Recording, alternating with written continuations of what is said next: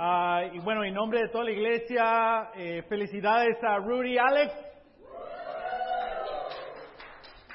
Es solo en la iglesia se le conoce a Rudy como Rudy, ah, pero en todos rumbos se le conoce como Alex, pero su apellido es Ramón. So, ¿Sabe cómo, está la cosa?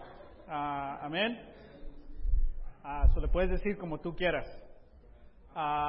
Estamos en una serie titulada Dreamers, escribiendo ah, el futuro. Ah, por favor, abre la poderosa a Daniel, el libro de Daniel en capítulo 4. Ah, si no tienes una Biblia, puedes levantar ahí tu mano rapidito y los sugieres te pueden dar una Biblia. Es, es muy importante que, que leas al par de, de- de la clase, ¿ok? Y cada, cada semana hemos tenido la oportunidad de escuchar de un dreamer. ¿Qué es un dreamer? Una, una persona que llegó a este país ah, ah, antes de los 16 años, eh, que creció en este país, persona bilingüe, que ahorita está en una situación inmigratoria donde no sabe necesariamente qué va a pasar. Ah, entonces estamos ah, escuchando estos testimonios de estos dreamers ah, y escuchando la perspectiva que ellos tienen como, como cristianos en una situación de incertidumbre. Amén. Ah, el libro de Daniel ah, fue escrito durante un tiempo de opresión. Ah, los judíos estaban en esclavitud. Había muchísima persecución. Y Dios les recuerda que no es la primera ni la última vez que van a tener muchísimas dificultades en el mundo.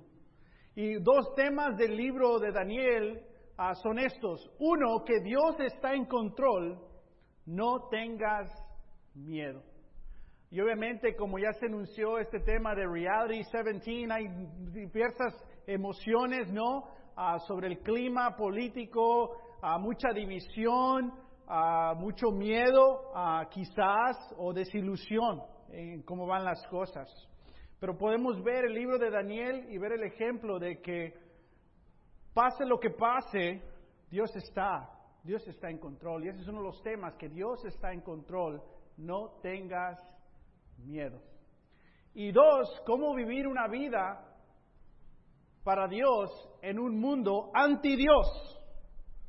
Daniel y otros tres jóvenes y muchos más fueron llevados en esclavitud de su reino de Judá, de Israel, a Babilonia donde ahora no tenían a sus familiares, no tenían a su templo, no tenían a personas que les ayudaran, no tenían nada, solo estaban ellos como jóvenes en Babilonia. Y Babilonia tenía un plan, cómo asimilarlos para, para que estos jóvenes se hagan parte de Babilonia, que estos jóvenes empiecen a conocer la, la- la- la- las religiones de Babilonia, las lecturas de Babilonia, las enseñanzas, el lenguaje, y que básicamente sirvan al imperio de Babilonia.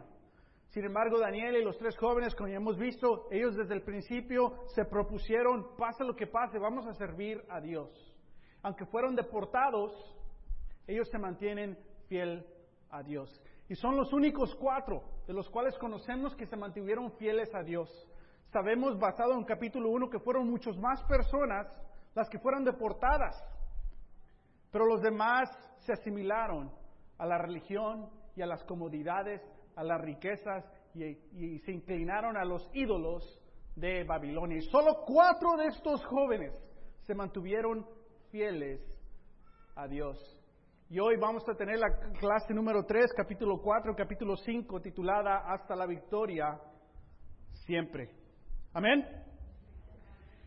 Nos quedamos hace una semana en tres puntos. Yo le seré fiel a Dios, pase lo que pase. Y tenemos que adorar a Dios y a su verdad, no al ídolo de la sentimentalidad. Después hablamos de que cómo nuestra fidelidad le dará gloria a Dios. Y vimos en el capítulo 3 que llegó la persecución para estos tres jóvenes. Sin embargo, ellos no se inclinaron a los ídolos. Los echaron al fuego, los quisieron lidicar, ma- matar. Sin embargo, se mantuvieron fiel a Dios, pase lo que pase. Entonces, todos queremos darle gloria a Dios, todos queremos ser fieles a Dios. Creo que esta clase nos va a ayudar un poquito en cómo. Cómo dar gloria a Dios. Amén. Cómo dar gloria a Dios. Un punto para la clase de hoy. que nos importe tanto la reputación de Dios que arriesgamos la nuestra. Todos nosotros tenemos una reputación, una fama en el hogar, en el trabajo, en nuestra comunidad. Y muchas veces no le damos gloria a Dios, no nos tenemos fieles a Dios porque muchas veces tenemos miedo en qué van a decir de nosotros si tomo una decisión de fe basada en verdad. ¿Qué va a decir mi, mi jefe? ¿Qué, ¿Qué va a decir mi vecino? ¿Qué va a decir la tía si comparto mi fe con ella? Y muchas veces para mí me importa más lo que piensa la gente de mí que lo que piensa la gente de Dios. Pero como cristianos, como seguidores de Dios, nos tiene que importar más la fama, la reputación de Dios, que estamos dispuestos a arriesgar la nuestra para que sea conocido más Dios que nosotros mismos. Y tal vez en tomar decisiones de fe, tal vez seamos humillados un poco, tal vez seamos avergonzados un poco, pero vale la pena si al fin del día se le da gloria a Dios.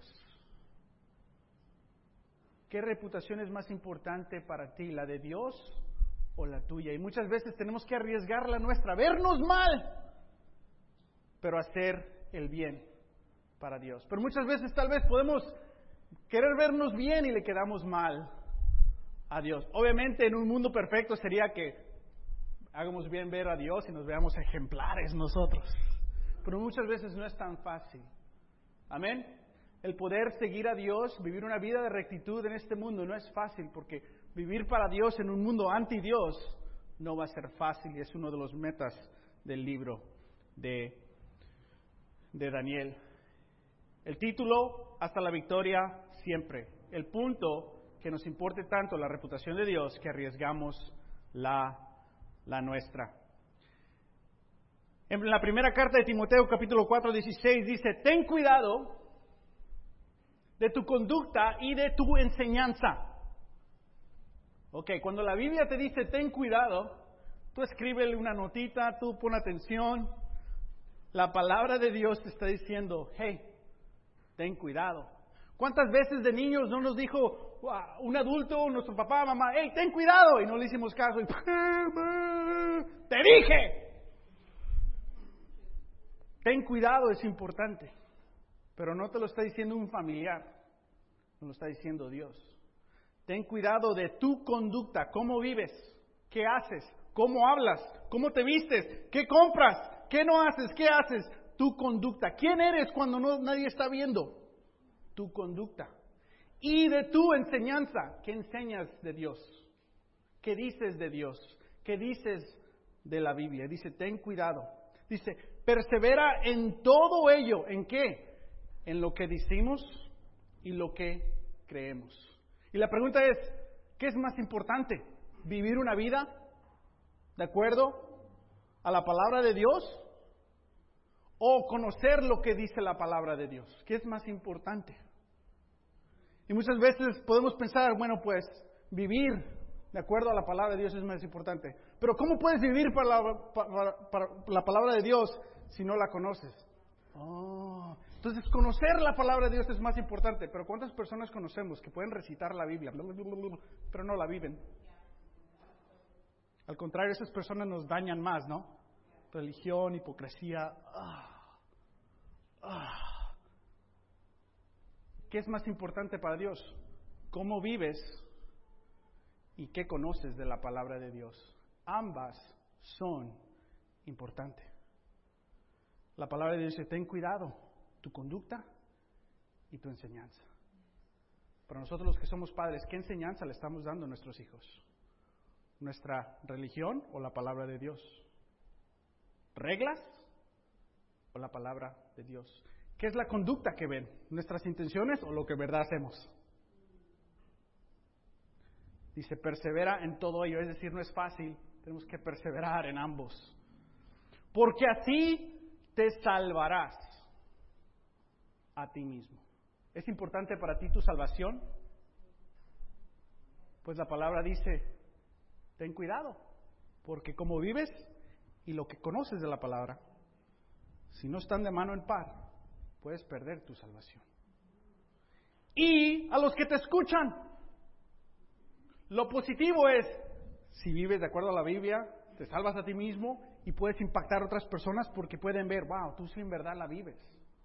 O sea, ahorita no quiero lo que tú quieres, pero te respeto. Pero ya lo he notado. Y en vez te voy a echar burla, voy a burlar de ti, pero te respeto. ¿Que no? Lo opuesto también es verdad. Si quieres vivirlo, pero no lo conoces, vas a estar muy frustrado. Si la conoces y no la vives, vas a ser un hipócrita. Ambas son necesarias. Persevera, te salvas a ti mismo y a los que te escuchan. ¿Y por qué, por qué esa escritura? Porque estamos hasta la victoria siempre. ¿Cuándo tenemos que perseverar en nuestra conducta y enseñanza? Hasta siempre. Hasta la eternidad. No podemos descansar en hacer este bien. Amén.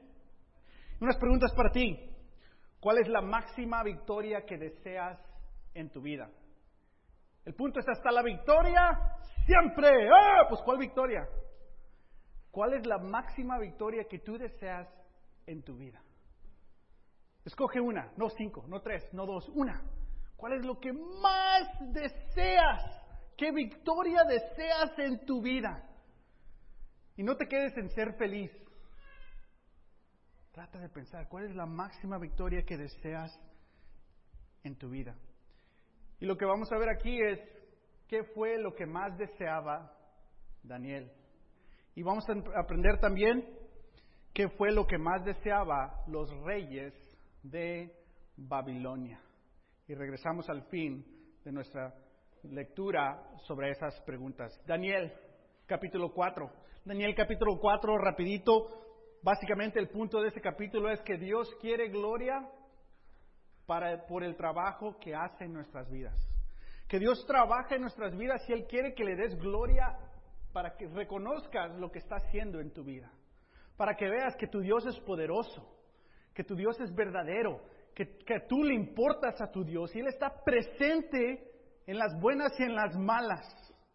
Y es por eso que tenemos que tener cuidado con nuestra conducta o nuestra enseñanza, porque muchas veces si algo malo pasa en nuestras vidas, cambia nuestra conducta. ¿Por qué? Porque dejamos de confiar en Dios. Ah, algo malo me está pasando. Dios, ¿dónde estás? No que me ibas a cuidar, porque tenemos esa, ah, esa mentira en nuestras vidas, que si seguimos a Dios la vida va a ser fácil. En veces tenemos una imagen de Dios de que Él es nuestro, nuestro esclavo, nuestro servidor. Más agua en su vasito de... Y Dios no está aquí para servirnos, nosotros estamos aquí para servirlo a Dios. Dios está trabajando en nuestras vidas, Dios está en control, aunque nuestro mundo en veces es un caos. Capítulo 5, Dios juzga a aquellos que no lo honran. ¿Sabes? Me sentí un poco nervioso con esta, esta clase. ¿Por qué? Porque puedo arriesgar cómo me voy a ver yo. Porque es una, dos, dos capítulos difíciles de, de, de, masticar, difíciles de, predicar. Ah, amén, pero tenemos que hacerlo. ¿Por qué? Porque como cristianos tenemos que perseverar en nuestra conducta y en nuestra enseñanza. Daniel 4, capítulo 1 al 10 perdón, capítulo 4, versículo 1 al 10. El rey Nabucodonosor está escribiendo esto. A todos los pueblos y naciones que habitan en este mundo y a toda lengua, paz y prosperidad para todos. ¿Sabes cuando ves una película y comienza la película con el fin de la película? Este es el final y luego empieza el comienzo y al último te das cuenta, oh, esto es básicamente lo que está pasando. Comienza el capítulo 4 con el fin de la vida del rey Nabucodonosor. Y él está escribiendo ya a fines de su vida lo que ha aprendido de Dios. Y él dice esto. Me es grato darles a conocer las señales y las maravillas de que el Dios altísimo ha realizado en mi favor. Cuán grandes son sus señales, cuán portentosas sus maravillas. Su reino es un reino eterno. Su soberanía permanece de generación en generación. Este rey que fue, que invadió a Jerusalén, que agarró a los jóvenes de la nobleza, que los esclavizó, que era, que era básicamente el hombre más poderoso en ese tiempo, al fin de su vida, le está dando gloria a Dios. Le está llamando como el Altísimo, el soberano, el que está totalmente en control. Sabes, Dios puede cambiar cualquier corazón. Dios puede cambiar cualquier situación. ¿Por qué? Porque, como vamos a ver, muchas veces nos podemos humillar ante Dios por las buenas. O Dios es el experto, perfecto, humillador. Y eso fue lo que le pasó a este rey. Él no obedeció por las buenas, él obedeció por las malas. Dice, yo, Nabucodonosor, estaba en mi palacio, feliz y lleno de prosperidad, cuando tuve un sueño que me infundió miedo. Rescostado, en mi lecho, las imágenes y visiones que pasaron por mi mente me, me llenaron de terror. Ordené entonces que vinieran en mi presencia todos los sabios de Babilonia, no unos, todos, para que me interpretaran el sueño. Cuando llegaron los magos, hechiceros, astrólogos, adivinos, les conté mi sueño, pero no me lo pudieron interpretar. Finalmente, Danny Boy, Daniel, fíjate lo que dice Daniel, que honra a mi Dios, también se llama Beltasar, se presentó ante mí y le conté mi sueño, pues, pues en él reposa el espíritu de los santos dioses. Y le dije, Beltasar, jefe de los magos, wow, ¿qué era la posición de, de Daniel? Ya era, ya era el jefe. Dice, yo sé que en ti reposa el espíritu de los santos dioses y que no hay para ti ningún misterio demasiado difícil de resolver. Te voy a contar mi sueño y quiero que me digas lo que significa. Y esta es la tremenda visión que tuve mientras reposaba en mi lecho. Veía ante mí un árbol de altura impresionante plantado en medio de la tierra. El árbol, el árbol creció y se hizo fuerte y su copa tocaba el cielo. Hasta podía verse desde cualquier punto de la tierra. Y empieza a contarle este sueño, que obviamente fue otro sueño que tuvo este rey, que le causó miedo. No es el primer sueño que tiene Nabucodonosor, ¿no? No es la primera vez que se encuentra y no saber qué hacer. No es la primera vez que un hombre de Dios le dice lo que en verdad está pasando. En capítulo 2 tuvo un sueño, Daniel se lo interpretó. Y parte de ese sueño era una estatua y él representaba la cabeza de oro. En lugar de hacerle caso a Dios, ¿qué hizo? Oh, ¿a poco yo era una estatua? ¿Qué hizo en capítulo 3? Se hizo una estatua para que lo alaben. Porque muchas veces Dios nos bendice, pero queremos mal usar esas bendiciones para nosotros mismos. Y estamos ya en capítulo 4 y todavía no entiende el Señor. En el capítulo 3 quiso matar a estos tres jóvenes, Dios los salvó. ¡Ah, Dios, tú eres! ¡Ah! Él cree en Dios, pero creer en Dios no significa que sigues a Dios.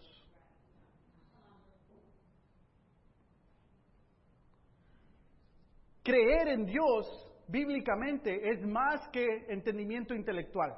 En nuestra sociedad, creer en Dios es intellectual belief, intelectualmente. Yo creo en Dios. Bíblicamente, creer en Dios es lo entiendes intelectualmente y lo vives en conducta y enseñanza. Eso es la definición bíblica de creer. Entonces, ¿quién cree en Dios? Entonces, ¿quién es un creyente de acuerdo a la palabra de Dios? ¿Qué tal tú? Eres un creyente de acuerdo a la palabra de Dios. Y siguió con las suyas, le habló a Daniel. ¿Y qué hace Daniel? Bueno, pues te, te digo la verdad o no.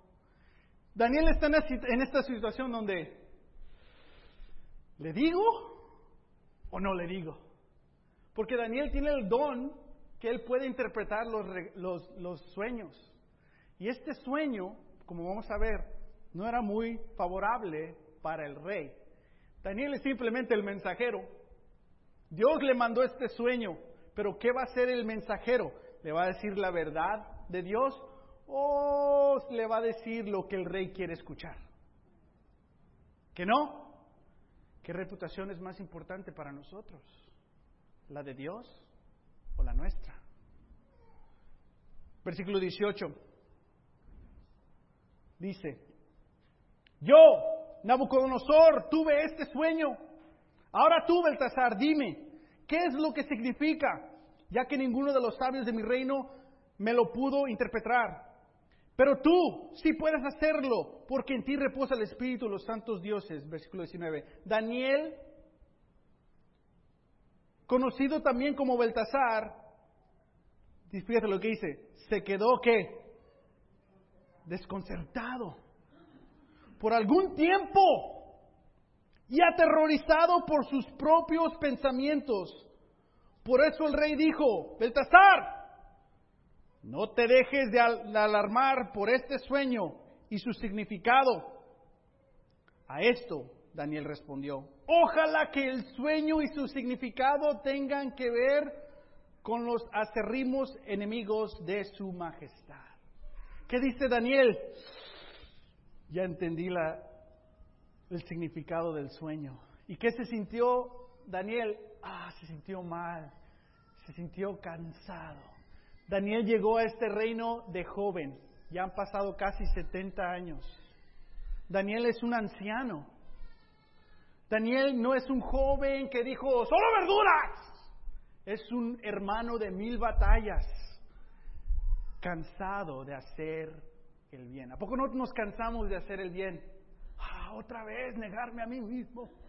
Misiones otra vez. No nos podemos cansar de hacer el bien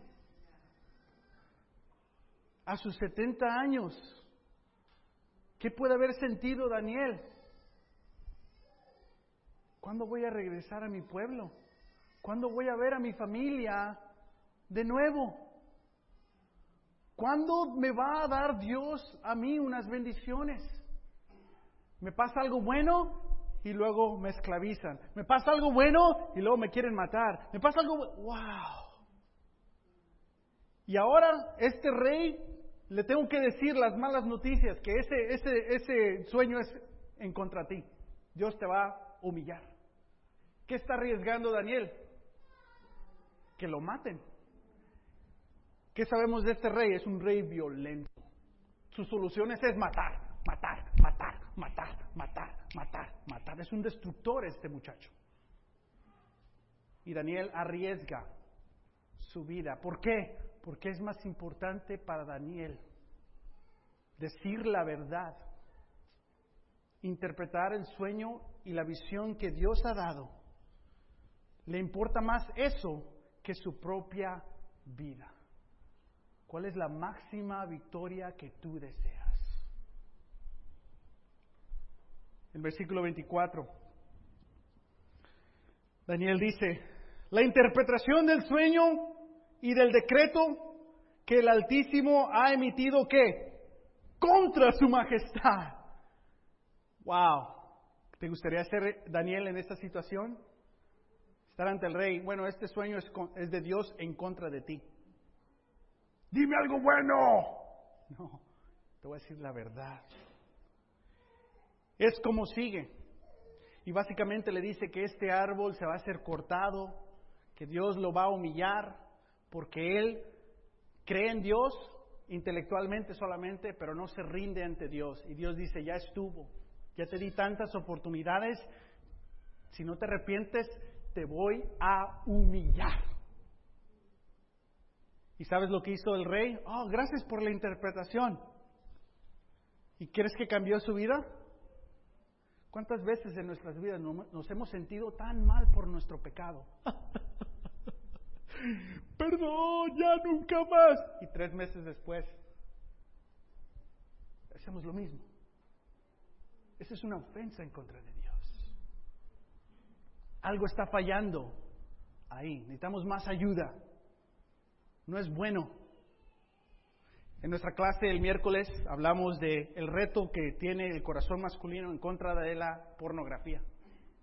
Y es un tema que como hombres queremos traerlo a la luz y hablar sobre ese tema.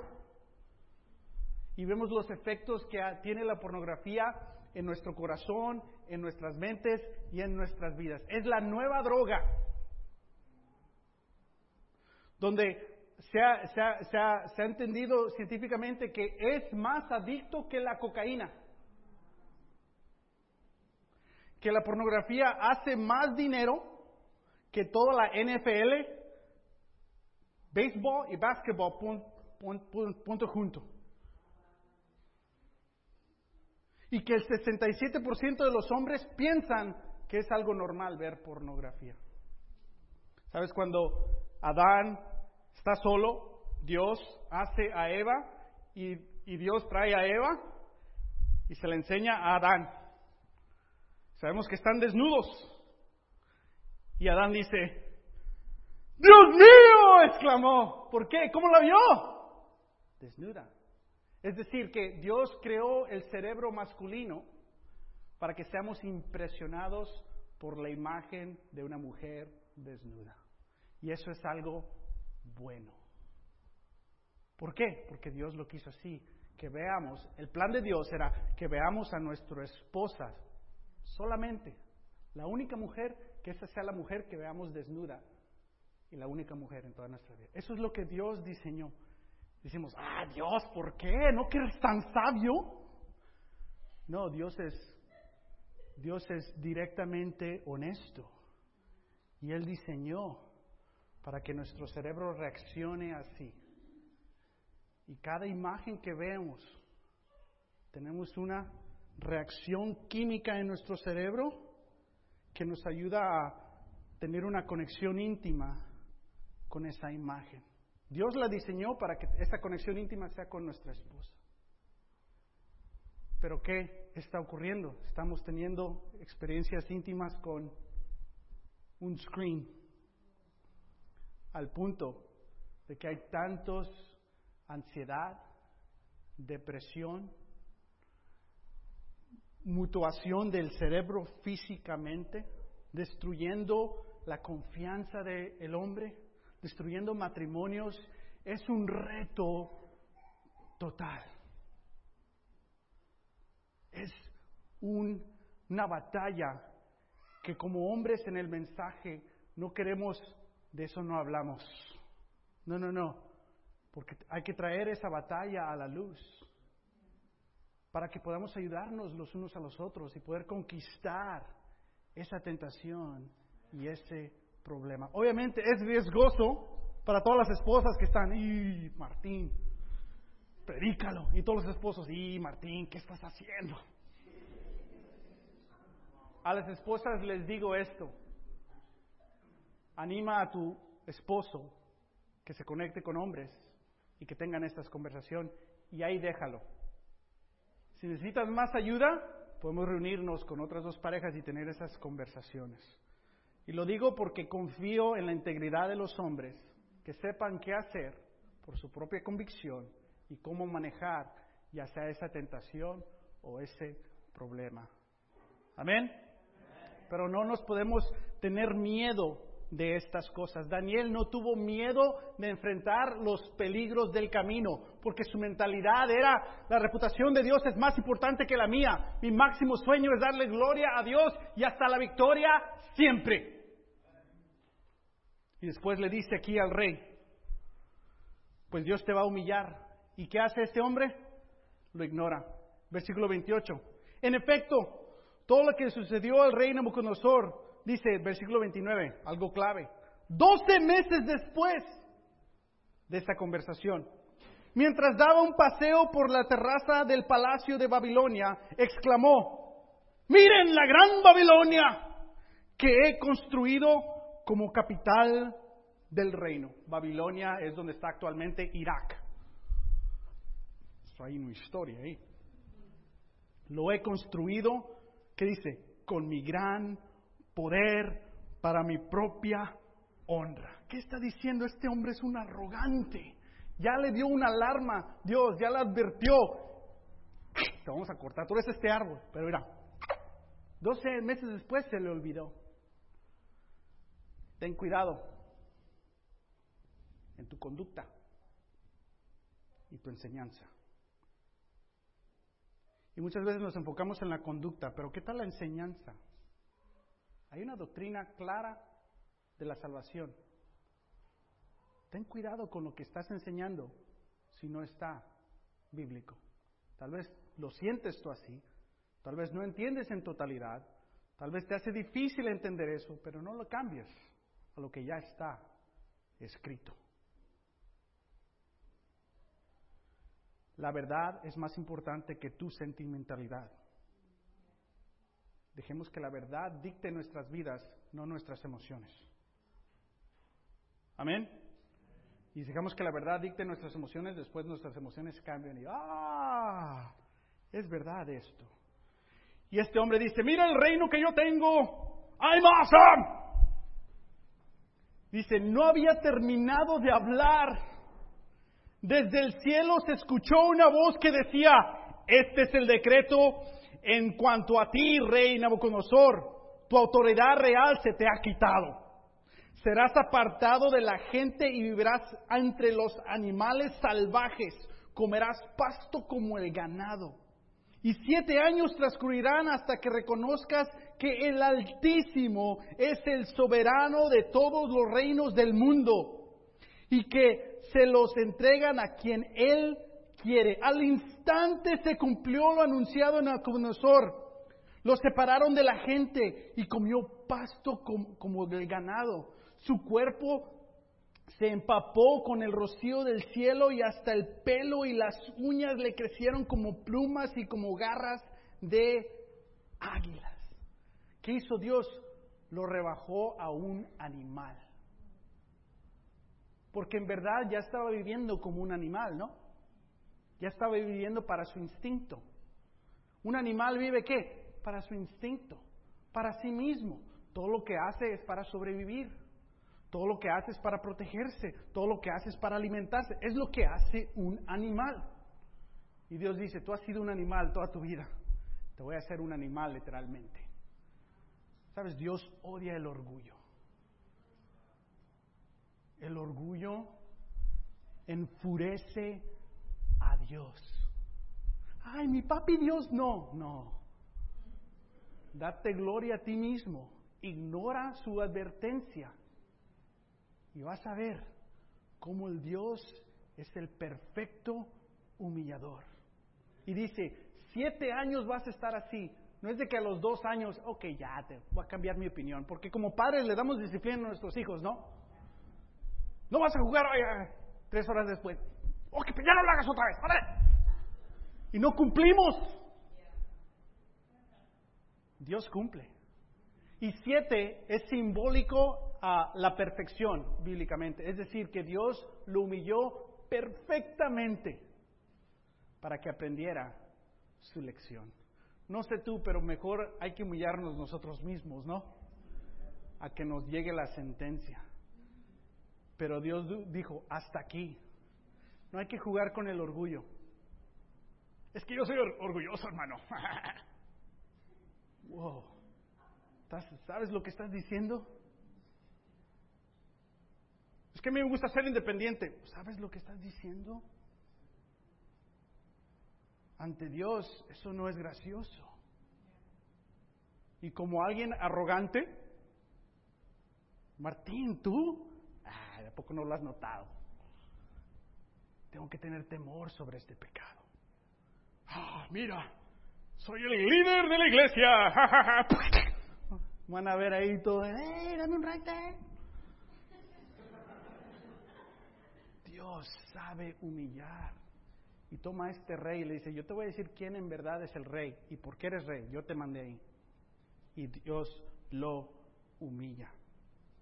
Después versículo 36. Dice, recobré el juicio y al momento me fueron devueltos la honra y el esplendor y la gloria de mi reino.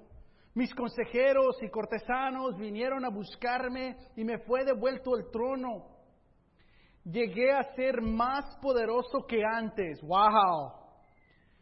Pero fíjate lo que dice. Por eso yo, Nabucodonosor, alabo, exalto y glorifico al Rey del cielo porque siempre procede con rectitud y justicia y es capaz de humillar a los soberbios. Este rey opresor se rindió ante Dios. Daniel se arriesgó diciéndole la verdad. No sabía Daniel qué iba a pasar, pero porque era más importante decir la verdad de Dios para Daniel, el resultado fue que Daniel vio, wow, el rey finalmente se rinde ante Dios. Conducta y enseñanza nos lleva a la salvación. El ejemplo de conducta de Daniel, la enseñanza de Daniel, pudo mantenerse fiel él y ayudar también a este rey. Estamos en una etapa donde esta escritura queda como anillo al dedo, como se dice. En la segunda carta de Timoteo capítulo 4 dice, porque llegará el tiempo en que no van a tolerar la sana doctrina, sino que llevados por sus propios deseos, lo que yo quiero escuchar, lo que yo creo, lo que a mí me dijeron, lo que me conviene, se rodearán de maestros que les digan las novelerías que quieren oír. No, la verdad, todo muy difícil yo creo esto. ¿Verdad que sí? Sí, díganme. Dice que esto es lo que vamos a hacer. Dejarán de escuchar la verdad y se volverán a los mitos, leyendas, religiones. Tú, por el contrario, sea prudente en todas las circunstancias. Soporta los sufrimientos. Amén, como Daniel. Dedícate a la evangelización, como Daniel. Cumple con los deberes de tu ministerio. Dios dice, ya en términos eh, claros, dice, no le saques, mantente fiel, no tengas miedo. Tal vez no te van a escuchar, pero no te están escuchando a ti, no me están escuchando a mí. Tú sé fiel. Efesios 4:15. Más bien, al vivir la verdad con amor, crecemos hasta ser en todo como aquel que es la cabeza, es decir, Cristo. Cristo es el líder de la iglesia y si nos mantenemos nuestra conducta y nuestra enseñanza, mantenemos que Cristo es el rey de nuestras vidas y el líder de la iglesia. Amén. Pero dice que es más bien al vivir la verdad con amor. Es decir, Daniel nunca le faltó el respeto al rey. Daniel habló siempre con respeto y con amor. Daniel no llegó y voy a retar a este rey. Se va a arrepentir ahorita. ¡Hey tú, incrédulo! Y muchas veces esa es la imagen del cristiano. Y tal vez lo, lo hemos hecho. Yo lo he hecho. Mi primera conversación con mi familia. Ustedes están todos perdidos. Es una mentira lo que creen. No funcionó. Llegué bien contento, hermanos, reté a mi familia. ¿Qué les dijiste? Y les dije esto. Bro, eres un orgulloso. no, perdón. Y tomó años reparar eso. Tomó años reparar eso. Tenemos que retar con verdad, pero con amor. Amén. Y la pregunta para ti es, ¿quiénes son los Nabucodonosor en tu vida? ¿A quién tienes que ir a confrontar? Con amor, pero confrontar. ¿A quién tienes que decirle, ¿sabes lo que tú crees? ¿Sabes lo que tú estás haciendo? ¿Te puedo, ¿te puedo compartir algo? ¿Te puedo compartir una escritura? No, ¿qué tal? le voy a caer mal. ¿Qué reputación te importa más? ¿La de Dios o la tuya? ¿Cuál fue el resultado del rey? El rey se humilló. El rey pudo ver por claro quién es Dios. ¿Y, qué le pasó al rey? Dijo, ahora soy más rico que antes, tengo más poder que antes, porque Dios siempre nos rescata a través de su gracia. Pero ¿quiénes son las personas o la persona que tal vez tú tienes que tener esa conversación con respeto, con amor, pero hablar sobre la verdad? conducta y enseñanza en versus fantasía. Muchas veces vivimos en una fantasía de que yo quiero ayudar a las personas, pero no me gusta retar. Yo quiero ayudar a las personas, pero no les quiero preguntar esas preguntas difíciles sobre la salvación o la fe o la doctrina. Nomás vamos a ser amigos. Chócala, amigo. Increíble fe. Increíble fe. ¿Por qué? Porque a veces tenemos, tenemos miedo. Y no es fácil tener estas conversaciones. Amén. Pero sí es posible con amor, con paciencia y con las escrituras. Es posible. Finalmente, capítulo 5, versículo 1 al 7. El rey Beltasar ofreció un gran banquete a mil miembros de la nobleza y bebió vino con ellos hasta emborracharse. Güey, ¿qué pasó? ¿Qué pasó? ¿Qué pasó? ¿Qué pasó? ¿Cómo que ¿Quién es este rey Beltasar? Básicamente se acaba el capítulo 4 y pasan muchos años y ahora empieza el capítulo 5. ¿Qué pasó con el rey de Babilonia? Se murió. ¿Cómo murió? ¿Te acuerdas de las escrituras? Fiel a Dios. ¿Y quién es este rey? Beltasar. No se confundan con el apodo que le dieron a Daniel. Este es otro rey. Belsasar, perdón. Este es el hijo de Nabucodonosor. Ahora es el, hijo, es el rey. ¿Y qué hace este rey? No, pues soy rico, soy poderoso. Empezaron a pistear. Empezaron a tomar. Se emborracharon, ¿no? Versículo 2 al 3 dice, mientras brindaba, Belsasar mandó que le trajeran las copas de oro y la plata de Nabucodonosor, su padre, que había tomado del templo de Jerusalén. Y así se hizo. Le llevaron las copas y que en ellas bebieron el rey y sus nobles juntos con sus esposas y concubinas. Ya borrachos, se hacían en alabanza a los dioses de oro para bronce, hierro, madera y piedra. ¿Qué están haciendo? le faltaron un respeto a Dios. Las cosas que el rey, el papá, había tomado del templo de Dios, las llevó el rey y las aguardó y nunca las tocó. Llega aquí Junior, dijo, eh, papi, mi papi era el rey, ahora es él, ¿no? El, el mero mero. Y vamos a emborracharnos. Y fíjate estas copas que están aquí, tráetelas, vamos a asar y ¡eh! ¿Y qué empiezan? Empiezan a cantar, porque ya cuando se emborracha empiezas a cantar, no, pon a gente, y nos reímos, pero ¿qué es lo que están haciendo? Están alabando a ídolos. Entonces, ¿qué es lo que ocurre cuando estas fiestas que hemos participado o hemos visto? ¿Sabes? Es una alabanza a ídolos. Se oír raro lo que voy a decir, pero esto es lo que es. Es una alabanza de demonios. Piénsalo. Estás tomando instrumentos, tu cuerpo, que Dios te ha dado, para embregarte y cantarle a qué? Al rencor, a la pasión, a la traición, a la nada, me vale. Es una alabanza de demonios. ¿Y qué ocurre? Se aparece una mano y dedos que empiezan a escribir en la pared. Y Dice que le da tanto miedo a este rey. ¿Qué es eso? Se le quitó la borrachera rapidito. Y lo mismo. Le hablan a todos los magos, dígame qué está pasando, nadie puede interpretarlo. Y otra vez Daniel. Pues no me mató el papá, a lo mejor el hijo. Otra vez. Pero no se cansa de hacer el bien. Le dicen a Daniel, hey, interprétame y te doy todas estas riquezas. ¿Y sabes lo que dice Daniel? No quiero tus riquezas. Ya he visto este ciclo. Quédate con ello. Esto es lo que significa. Y no tenemos tiempo de leerlo, pero básicamente lo que significa es que ha faltado respeto a Dios usando estos instrumentos del templo. Y básicamente en esa noche se muere Junior.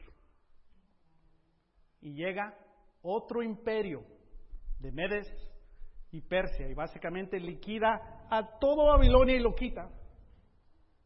Y se quedan ellos como reyes de todo ese imperio. Lo perdió todo este joven. Pero ¿por qué no lo perdonó Dios como perdonó a, a, su papá? No sé, pero este sí hizo algo más grave. Tomó los instrumentos de Dios y le faltó el respeto. Tenemos que tener un respeto para la palabra de Dios, un miedo saludable a la palabra de Dios, porque no es un instrumento para hacernos sentir bien o para humillar a las personas. Amén. Es la palabra de Dios, de su amor, de sus planes, de sus leyes, de su mensaje para nosotros. Para los papás no es una regla de disciplina para tus hijos. La Biblia dice que me hagas caso. Me haces caso. No, no, no, no, no utilices a Dios así. Porque le estás enseñando a tus hijos que Dios es un regañón. El regañón es alguien más, no Dios. Tenemos que tener cuidado con todo eso. Daniel se atreve otra vez a decir la verdad con amor y se mantiene fiel. Daniel. Si con Él no aprendemos a confiar y a entender y a descansar, si con Dios no podemos a aprender a confiar en Dios, entender a Dios y descansar, los que han seguido estas clases de hombre auténtico saben que podemos caer a estos ídolos de control, significación y comodidad. No teman a los que matan el cuerpo, pero no pueden matar el alma. Teman más bien al que puede destruir al alma y cuerpo en el infierno. Tenemos que temerle a Dios más que a ninguna otra persona. Él es el que tiene el poder de salvarnos o condenarnos. Tenemos que ser humilde ante, ante Él. Amén. Entonces, ¿cuál es la máxima victoria que deseas en tu vida? ¿Cuál fue lo que más deseaba Daniel? ¿Qué fue lo que más deseaba los reyes de Babilonia? Los reyes de Babilonia deseaban bendiciones para sí mismos. Uno fue humillado y se arrepintió, el otro se dio cuenta, pero después murió. Pero ¿qué es lo que más deseaba Daniel? Darle gloria a Dios. ¿Cuándo? Una vez, toda su vida. Y ese es el camino del cristiano, hasta la victoria siempre, dándole gloria a Dios, porque la reputación de Dios es más importante para nosotros, que estamos dispuestos a arriesgar la nuestra. Pero para ti, ¿cuál es la máxima victoria de tu vida? Ten cuidado de tu conducta y de tu enseñanza. Persevera en todo ello, porque así salvarás a ti mismo y a los que te escuchan. Amén. Que nos importe tanto la reputación de Dios que arriesgamos la nuestra. Amén.